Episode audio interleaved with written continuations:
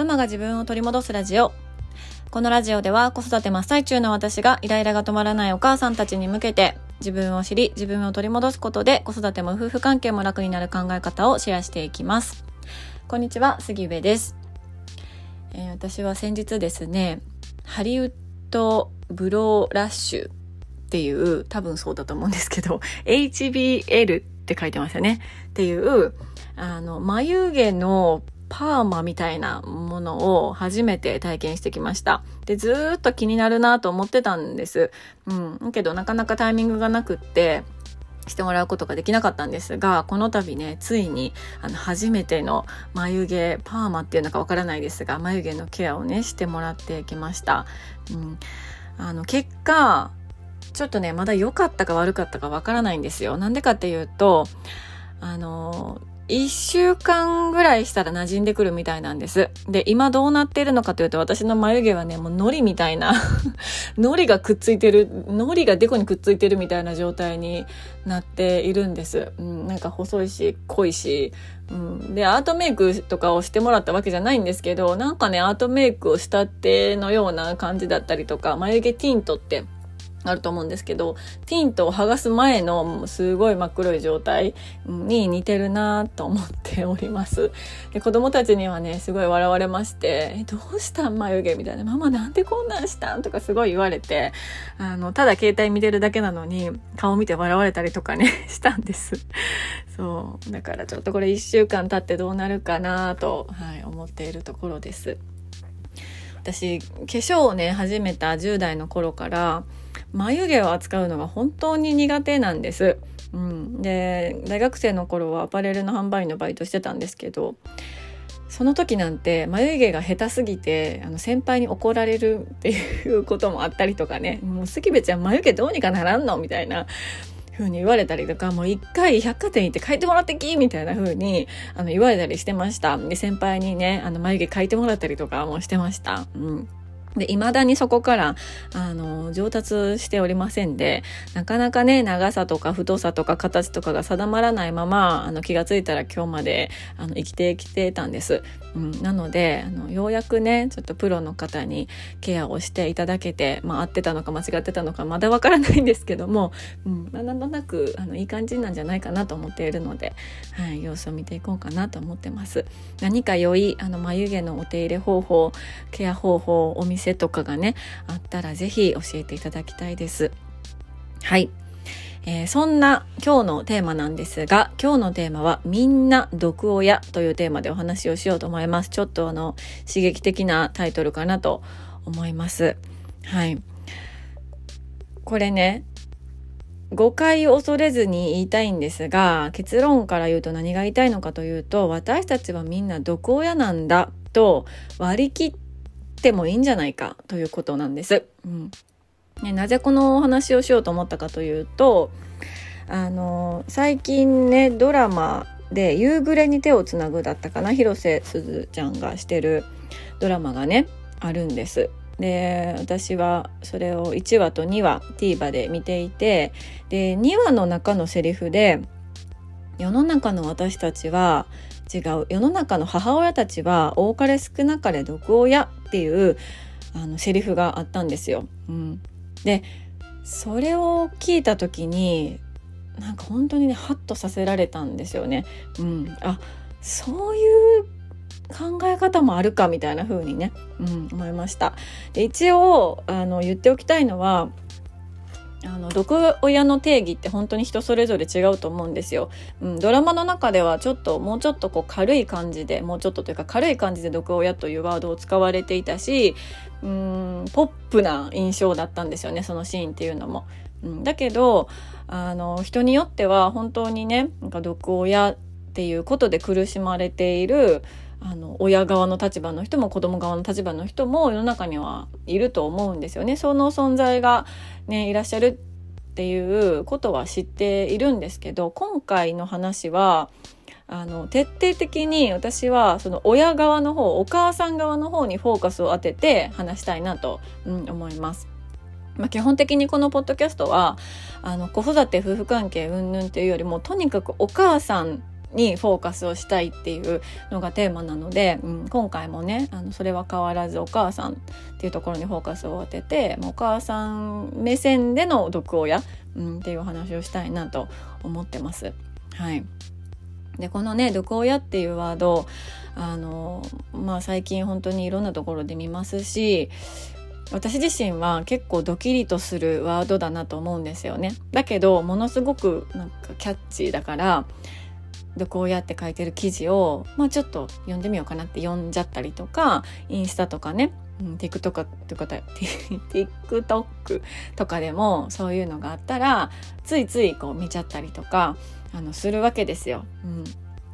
でなんでぎっくりとするかというと自分自身にもその要素があるんじゃないかって結構ずっとあのいつも毎日思ってるわけじゃないですよだけどうすうすなんか自分と中にも毒親の要素ってあるよねっていうあの気持ちがねやっぱり数パーセントあるからだと思うんですよね私がドキリとするのって。うん、で大体その毒親って書いてある記事だったり、まあ、投稿っていうのは子供側の思いとか意見とかこういうことを言われたこういうことをされただから苦しかったっていうものがすごく多いんですよね。うん、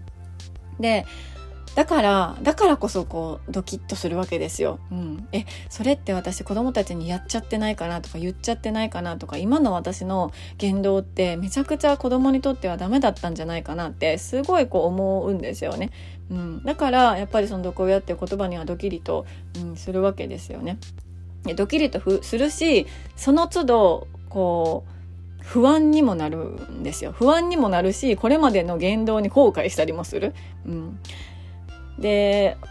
子育て中の親にとって毒親っていう言葉って本当にね自分で自分を責めてしまうワードになるんじゃないかなって私自身の経験をこう重ねても思うんですよね。うん、だからあのその毒親っていう言葉に踊らされてしまっては本当本末転倒だと思うんです。うん、でそうな時にこのドラマのセリフの世の中のお母さんたち母親たちは多かれ少なかれ毒親っていう考え方をちょっと自分の中にインストールしていると良い意味でですよ良い意味で割り切れて楽になれるんじゃないかなと思ったんです。うん、これねなんか誤解されたくないのはどうせ私毒親だから何でもありとか,、うん、なんか開き直るわけではない。うん、開き直ってもう何でもあり。だって私毒親だからもう何でもありみたいな感じで、まあ、あの、開き直るという意味ではないんですけど、そういう意味ではなく、良い意味で割り切る、うん、ことができたら、あのすごくねその毒親っていう言葉に一喜一憂したりとか不安になったりこれまでの子育て後悔したりとかせずにもうちょっとシンプルに楽に子育てができるんじゃないかなってすごい思うんですよね。うん、でなんか私が親の立場でも子供の立場でも思うんですけどなんか愛と毒って本当に紙一重だなと感じることが多いんです。うん、なんか私は良かれと思って子供たちに愛情だと思って言っていることをやっていることも子供たちは本当は求めてなかったりだとかちょっと、うん、多すぎる？そこまではしていらんとか。うん、あのそこまでされるとうざいみたいなこととかもあったりする。でうざくなくても与えられすぎて結果長い目で見た時にあの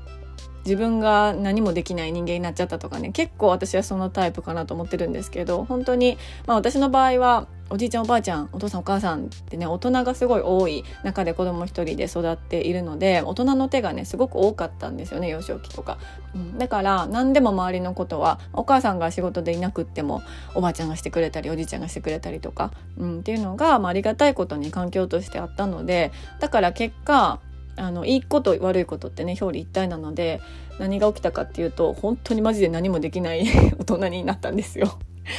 えー、もうそんなこともなんか米の研ぎ方も結構な年になるまで分かりませんみたいなね感じだったんですよね。うん、だからなんか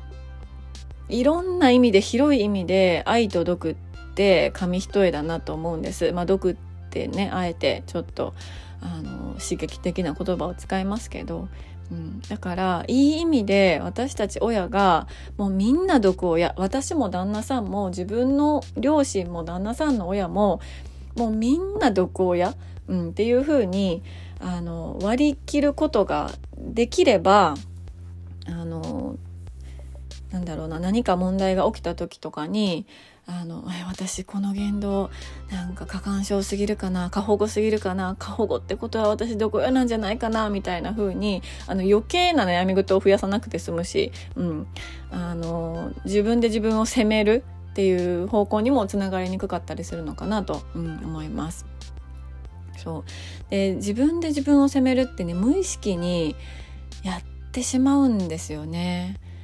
うん、みんながみんなそうじゃないと思うけど私自身は本当にねあのその傾向がある人だったんです、うん、子供のこととか特に何か問題があったりとかみんなと同じようにできてなかったら私の育て方が間違ってたんじゃないかとかあの私が怒りすぎたからなんじゃないかとかやっぱり私イライラしすぎてるから子供にね影響出てるんだわみたいな風に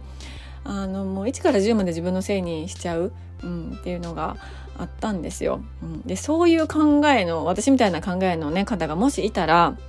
そういう考えのまま毒親なんて言葉をどこかでね拾ってきてしまうとえそれって私のこと？みたいな風にどんどんどんどんこう自分で自分を責めてしまう。もう責め立てて責め立ててもう角の方に押し合ってもうなんかもうどこにも行けないようにするみたいなねところにまで自分を追いやってしまうので特に子育て中はね視野も狭くなっているから。うん。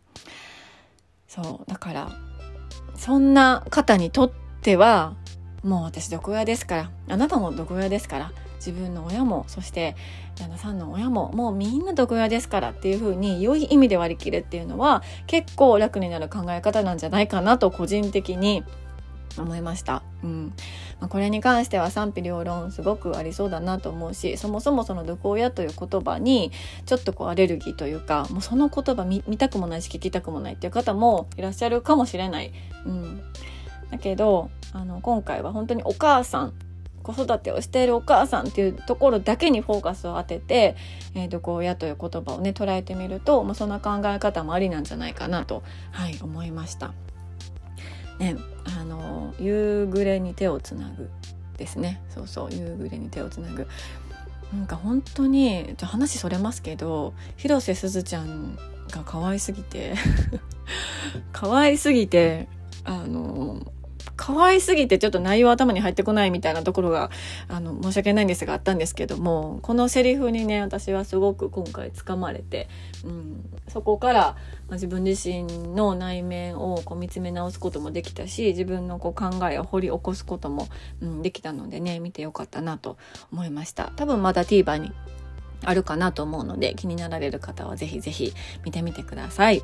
はいということで、えー最後まで聞いていただきましてありがとうございます。今日のテーマはみんな毒親というテーマでお話をしました。えー、ご意見ご感想、あなたのエピソードなどがありましたら、ぜひね、LINE の公式アカウントからメッセージをいただけたら嬉しいです。URL は概要欄に貼ってあります。では、今日も素敵な一日になることを願っております。